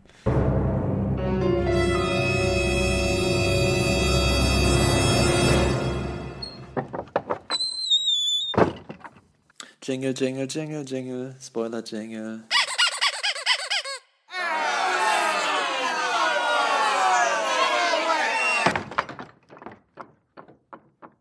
Okay, Lukas, ich glaube, das erste, worüber wir reden können, ist die Szene in der Kirche, oder nicht? Die Ja, wir, wir, wir könnten jetzt, weil du vorhin angesprochen hast, ähm, auch chronologisch ein bisschen vorgehen. Zum Beispiel am Anfang, was du gerade meintest, die Frau, die eben den Mann äh, horizontal in der Mitte trennt mit ihren Beinen. Hm, ja, okay, dann. Darauf wolltest du hinaus, oder? Ja, wollte ich Das hinaus. war auf, das war auf jeden Fall sowas, was mich überrascht hat am Anfang des Films, weil es war so etwa die erste Andeutung, in welche Richtung der Film geht, vom Gewaltgrad her. Mhm. Und ich habe erst gedacht, sowas kann man nicht machen und so, weil es gibt auch ein paar andere Szenen dann noch, wo Köpfe explodieren, auch jetzt nicht am Ende, sondern in der Mitte. Ja. Und Genau, Mark Hamill ist das ja sogar, der, der, der da den Kopf in die Luft gejagt bekommt, auf der Mitte, irgendwo in der Mitte des Films.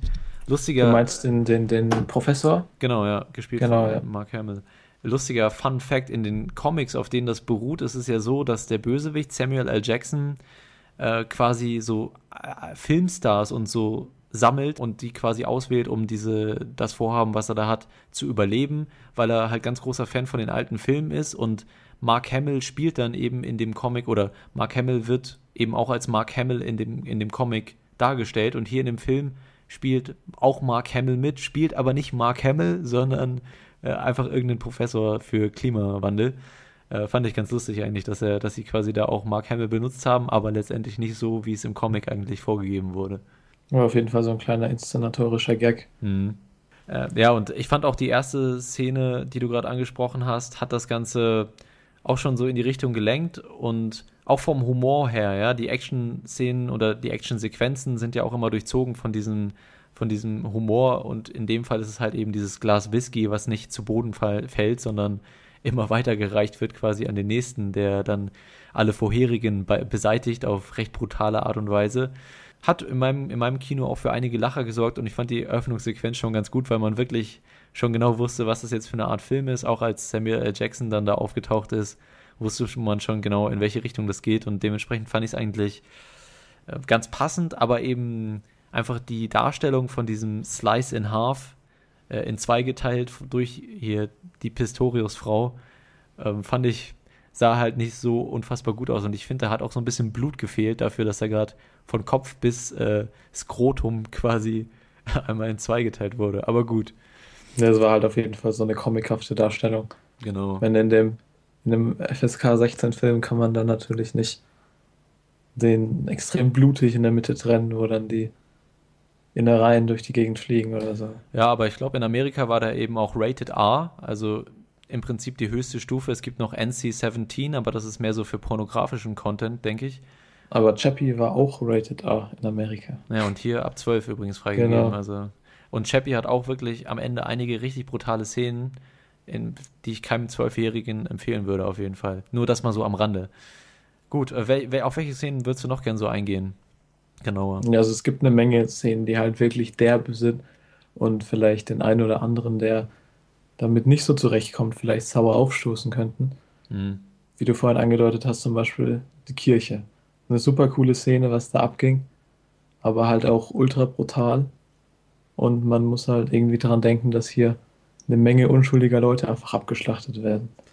Ja, der Film versucht das so ein bisschen zu relativieren, dadurch, dass, dass er quasi einführt, dass das so eine Hasskirche ist, also so, so, eine, so eine Vereinigung von Leuten, die echt so ganz konservative und ja, Standpunkte vertreten, die eigentlich so mit der liberalen Welt nicht mehr vereinbar sind und die so ganz, ganz äh, an alte Denkweisen erinnern. Aber ich finde, da, da ist der Film dann eben auch so ein bisschen fragwürdig, ne? Weil er stellt das dann so gewaltmäßig dar und am Anfang am Anfang ist man sich auch noch gar nicht so bewusst, dass jetzt hier Colin Firth auch beeinflusst wird von diesem, von dieser Technologie, die Samuel. Jackson da einsetzt.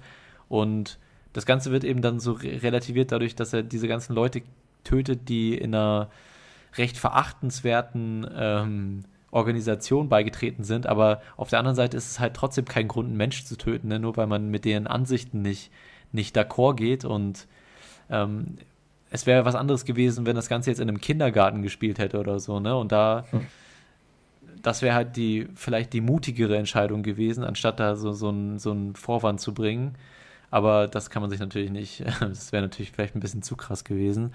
Aber ja, ich fand die Darstellung, wie es gefilmt wurde und wie es wahrscheinlich auch, weiß ich nicht, Wochen ähm, für die Choreografie benötigt wurden, um das alles so hinzukriegen, wie das da gefilmt wurde, das war schon sehr beeindruckend, aus, rein aus einer filmischen Sicht jetzt.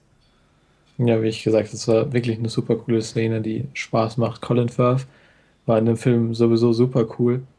Ich äh, mochte den gar nicht so vorher, weil auch ein bisschen äh, The King's Speech hatte so ein bisschen Brandmal noch, mhm. weil ich den Film überhaupt nicht leiden konnte und äh, ihn auch nicht so in der Rolle. Aber hier hat er mich vollends überzeugt.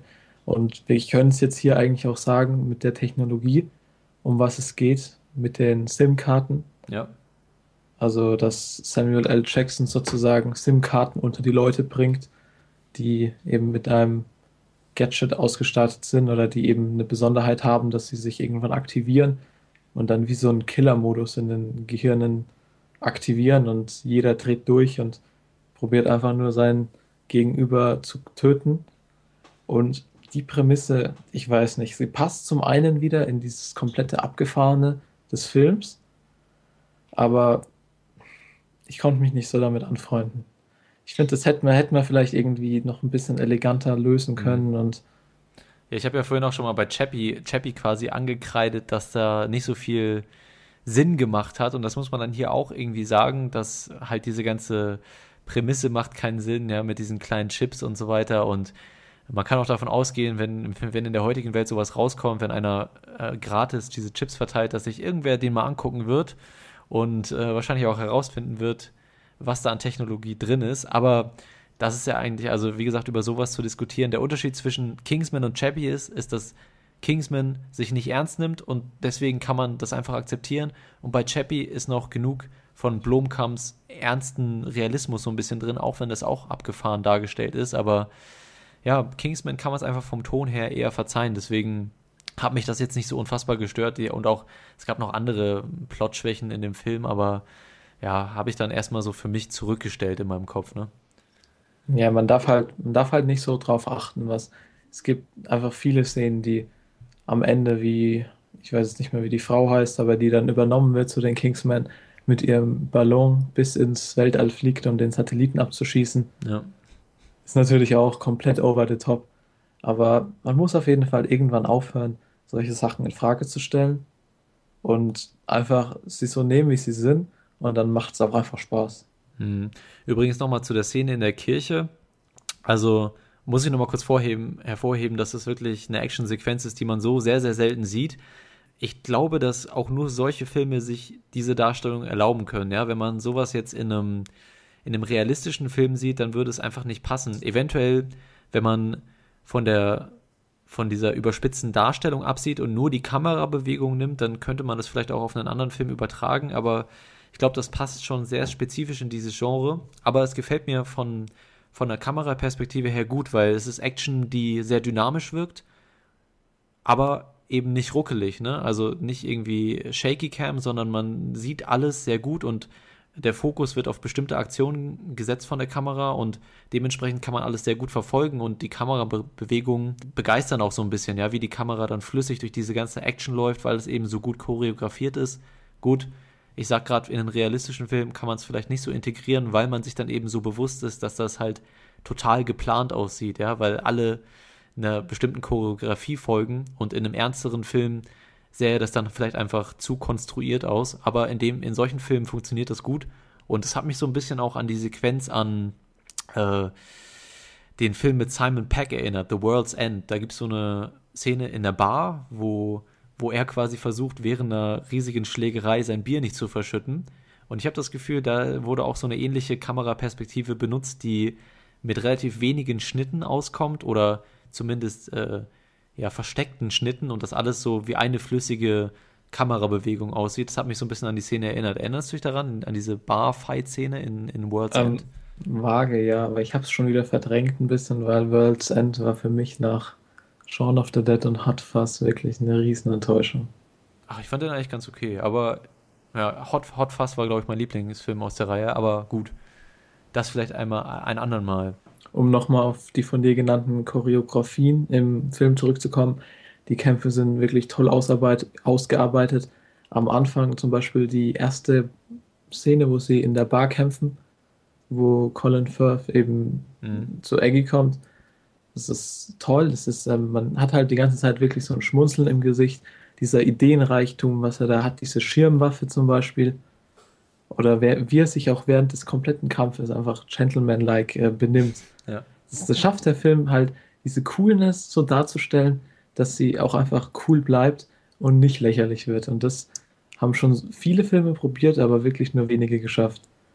Ja, sehe ich auch so, dass diese Momente sehr gut getroffen wurden. Was hältst du denn von der ganzen Endsequenz? Also äh, in dem, in dem Gebirge da, in der, in der Höhle des Bösewichts von Samuel L. Jackson quasi da, als sie äh, durch die Gänge geflüchtet sind und so weiter. Wie fandst du die, die Sequenzen da in dem Teil des Films?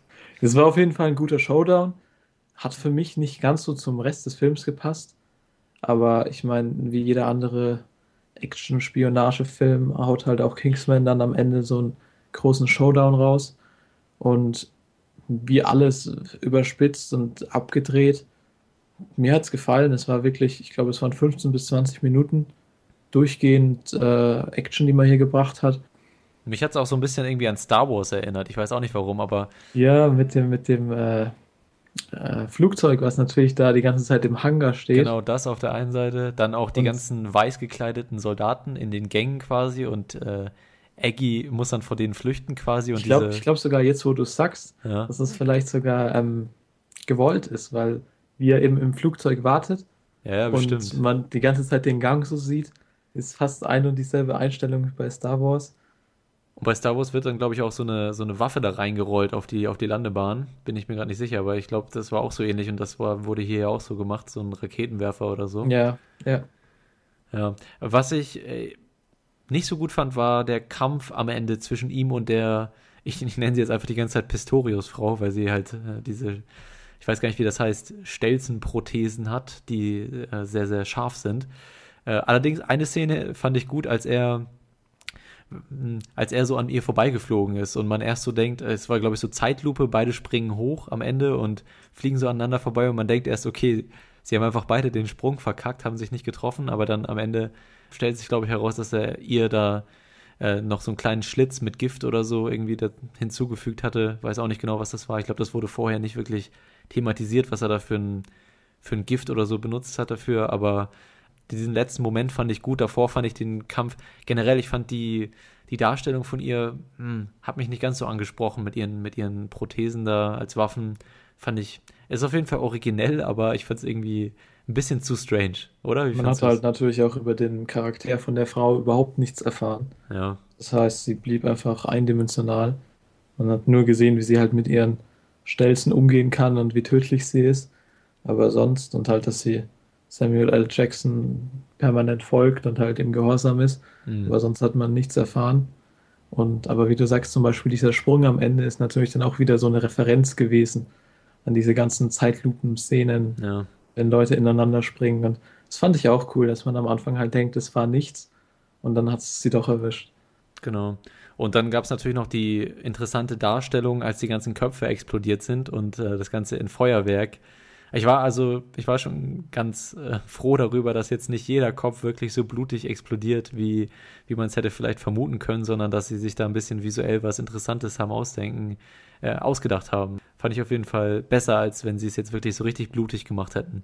Das ist erstaunlich, wie, wie harmlos die Szene wirkt, nur weil da eben buntes Feuerwerk aus den Köpfen kommt. Genau, aber das ist auch wieder so ein bisschen dieser Zwiespalt, zwischen dem sich der Film bewegt und der auch schon in der Kirchensequenz kommt, dass also auf der einen Seite diese wirklich abartig gewalttätige, gewalttätigen Aktionen und auf der anderen Seite diese Darstellung, die halt eigentlich ganz cool aussieht und über die man sich eigentlich amüsiert. Und ähm, ja, und ich fand auch, aber die Message dann dahinter, dass irgendwie alle Aristokraten der Welt äh, quasi in die Luft gejagt werden. Und ähm, ich weiß nicht, da, wie gesagt, inhaltlich hat der Film vielleicht ein bisschen selbst auch nicht ganz den Plan, was er jetzt eigentlich aussagen will, aber von einem visuellen Standpunkt, ja, fand ich es fand ich's auf jeden Fall überzeugend, wie sie das da dargestellt haben, wenn man es denn darstellen muss. Ja, ich habe ja vorhin schon gesagt, dass die ganze Prämisse und die Ausführung und auch wie es eben gerechtfertigt wird, für mich jetzt nicht so ganz funktioniert hat, aber Hm. sie passt zum Film, was auch während dieser Feuerwerksszene war, wo, glaube ich, die SIM-Karten dann aktiviert werden, hat man ja auch kurz äh, Eggis Familie gesehen, also seine Mutter und das Kind, was sie dann ins Genau, ja. Badezimmer einschließt. Und ich kann verstehen, dass man da irgendwie halt verdeutlichen will, dass auch seine eigene Familie auf dem Spiel steht und nicht nur die komplette Welt. Aber ich fand es ein bisschen too much. Also, dass die Mutter dann mit dem Messer auf das Baby losgehen will. Ja. Ich weiß nicht, das hätte es für mich nicht gebraucht. Das war dann fast schon wieder ein bisschen geschmacklos. Ja, ich fand auch die weibliche Protagonistin, also die, die dann auch rekrutiert wird da von Kingsman, ist dann auch irgendwie so ein bisschen zur Nebenrolle verkommen. Ich hätte vielleicht gedacht, dass sie am Ende noch eine größere Rolle gespielt hat, aber sie hat dann im Prinzip ja nur diesen Luftballon-Stunt da gemacht, der eigentlich gar nicht so viel gebracht hat und dann musste sie am Ende noch ein bisschen telefonieren äh, mit, der, mit der Mutter von Aggie. Äh, weiß ich nicht. Aber ich fand es gut, dass sie, dass diese weibliche Person dann nicht irgendwie in eine romantische Beziehung mit, mit Aggie getreten ist. Weißt du, das wäre auch wieder so eine Konvention gewesen, die der Mhm. Film hier auch wieder vermieden hat.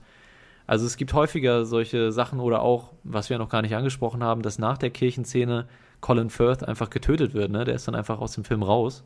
Fand ich ein bisschen schade, wirklich. Auf der einen Seite schade, weil Colin Firth halt wirklich sympathisch war und das er auch gut gemacht hat, fand ich auch. Auf der anderen Seite auch eine mutige Entscheidung, die sich andere Blockbuster eben nicht so trauen, ne? Ja, dass dann halt Eggy mehr in den Mittelpunkt äh, rückt und dann halt Mhm. auch sozusagen der Held des Films wird gegen Ende.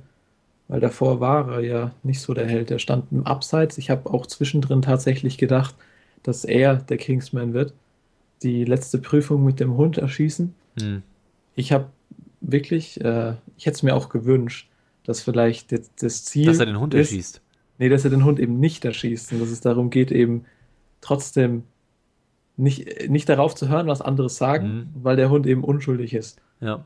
Also ich denke, du verstehst, was ich meine, in Ja, ich glaube, das hätte auch besser gepasst zu der ganzen Philosophie, die sie da auch immer wieder predigen. Auch in der Szene, wo sie am Ertrinken sind, äh, meinte er ja auch, ja, ihr habt alle nicht bestanden, weil ihr hättet zusammenarbeiten müssen und so. Und ich habe das Gefühl, so die Kollegial Kollegialität wird ja auch betont von den Kingsmen, von der Organisation. Und ich finde, so ein Hund ist dann halt irgendwie auch der beste Freund des Menschen und der Begleiter. Und ich finde, dass es dann so ein bisschen komisch war, dass sie am Ende wirklich auch ernst meinten, dass sie den wirklich erschießen sollen, weil es eben nur ein Hund ist. Fand ich ein bisschen Genau, komisch. ja, das ging mir auch so. Und da fand, es gab halt auch keinen Grund eigentlich, den Hund zu erschießen, außer dass es halt eben der letzte Task war. Mhm. Und dann kann man halt auch wieder sagen, vielleicht ist es dann halt wirklich so eine gewagte Konvention, die man geht. Wie ich vorhin schon angedeutet habe, man weiß halt wirklich nicht, was im Endeffekt so gewollt überspitzt ist und was nicht. ja. Mir hätte es andersrum ein bisschen besser gefallen, weil es eben auch besser zu dem Gentleman-like Auftreten der ganzen Kingsmen gepasst hätte. Ja. Sehe ich auch so. Zwei kleine Sachen noch, und zwar einmal, wie findest du denn die, es gibt eine richtig große Product Placement Szene in dem Film. Ich glaube, du weißt, was ich meine, oder? McDonald's?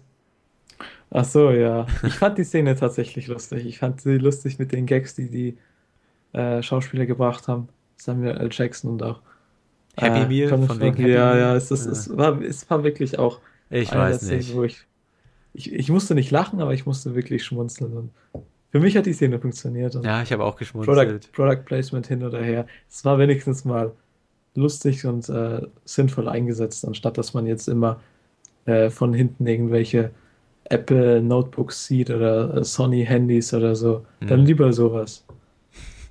Und dann auch das Grinsen auf Samuel L. Jacksons Gesicht, als er das zeigt. Ja, okay, es war schon ganz, ganz cool, aber ich habe mich trotzdem ein bisschen beleidigt gefühlt, dass sie mir das jetzt wirklich so ins Gesicht reiben. Aber okay. ähm, ja, und die zweite Szene, die ich ansprechen wollte, war die Fallschirmprüfung quasi. Die letzte Prüfung, ich weiß nicht, die, nee, die letzte Prüfung war ja der Hund, aber auf jeden Fall eine der letzten Prüfungen mit dem Fallschirm da. Ähm, die fand ich richtig gut gefilmt. Es gab schon so eine ähnliche Szene in Iron Man, wo, wo, wo man auch so eine relativ intensive Fallschirmsprung, beziehungsweise in dem Fall war es ja nicht Fallschirm, sondern eher freier Fall-Szene in Iron Man. Aber hier fand ich es wirklich nochmal besser, weil ich fand es einfach gut gefilmt. Ja, die verschiedenen Perspektiven, einmal so ein bisschen eine distanziertere und dann aber auch eine Perspektive, in der man wirklich spürt, dass die gerade fallen und so ein bisschen das aus deren Sicht wahrnimmt, das Ganze. Und ich fand, das war eine richtig ähm, aufregende Szene, dass sie dann immer weiter Richtung Boden gefallen sind, ne? Und der Kerl hier, gespielt von Mark Strong in seinem Büro, wurde auch langsam nervös und dann merkt, äh, sieht man, wie sie versuchen, da das irgendwie zu managen, während sie zu Boden sausen. Das fand ich eine relativ beeindruckende Szene. Also die hat mir richtig gut gefallen, zusammen mit der Kirchenszene so mit eins der Highlights, fand ich. Ja, fand ich auch. Man hat ja dann immer so die Perspektiven hin und her gewechselt. Man sah Mark Strong eben in seinem Büro oder saß er im Flugzeug oben? Ich weiß es gar nicht. Ich glaube im Auf jeden Büro. Fall. Hat er eben auf seinem Bildschirm eben die Punkte gesehen, die immer näher Richtung Erde gerutscht sind. Mhm. Und das hat auch so ein bisschen die Spannung in die Höhe getrieben. Und dann hat man eben wieder äh, Eggy und die anderen gesehen, wie sie runterfliegen. Und das war auf jeden Fall gut gemacht. Sehr gut. Hast du noch irgendwas, was dir auf dem Herzen liegt zu dem Film? Nö, ich bin durch. Gut, dann würde ich sagen, schließen wir damit unsere Spoiler-Diskussion und auch den Podcast. Ich hoffe, das neue Format oder das normale Format von unserem Podcast hat euch ein bisschen besser gefallen, vielleicht auch als die vorherigen Episoden, in denen wir halt über sehr, sehr viele Filme geredet haben. Ist jetzt doch auch ähm, länger geworden, als ich dachte oder als wir beide gedacht hatten. Ich, wir dachten eigentlich, das wäre ein bisschen kompakter. Müssen wir mal gucken, wie das nach dem Schneiden aussieht. Aber Hat sich auf jeden Fall ein bisschen kürzer angefühlt, fand ich diesmal. Ja, wir hatten halt einfach nicht so viel. Wir hatten jetzt insgesamt zwei große Filme und ein bisschen, was wir zuletzt gesehen haben. Hm. Dafür alles ein bisschen ausführlicher. Müssen wir halt mal schauen, wie wir das jetzt in Zukunft so machen. Ob wir es so beibehalten oder ob wir es doch ein bisschen kompakter machen. Ich meine, das. Können wir uns ja nochmal überlegen. Ja, Wenn ihr, Vorschläge, wenn ihr Vorschläge dazu habt, dann könnt ihr uns das auch gerne schreiben bezüglich der Länge des Podcasts oder auch alle anderen Verbesserungsvorschläge, die euch einfallen, könnt ihr uns schreiben an die E-Mail-Adresse feedback at longtech.de oder uns einfach über, über Twitter oder Facebook Bescheid sagen. Die ganzen Links dazu findet ihr auf unserer Webseite longtech.de. Außerdem findet ihr die anderen Episoden unseres Podcasts dort und schriftliche Filmkritiken, falls ihr mal ein bisschen lesen wollt. Ihr faulen Schweine. Liest ja keiner mehr heutzutage, ne? Ja, aber mal sehen. Ich werde einfach weiter damit machen, die hochzuladen und zu verfassen und vielleicht äh, du ja auch noch die eine oder andere hast ja auch gerade hier deine Kritik zu Clown hochgeladen. Fände ich übrigens, das Poster finde ich sehr, sehr angsteinflößend. Das macht mir Angst, das Poster. Das, das, Ich wollte jetzt eigentlich sagen, das Poster ist das Einzige, was angsteinflößend ist am Film. ja, das ist aber doch auch mal eine das- gute Aussage. Es ist, stimmt aber halt gar nicht, weil so schlimm ist es gar nicht. Der Clown ist wirklich gut gemacht. Na Vor allem gut. die Make-up-Effekte.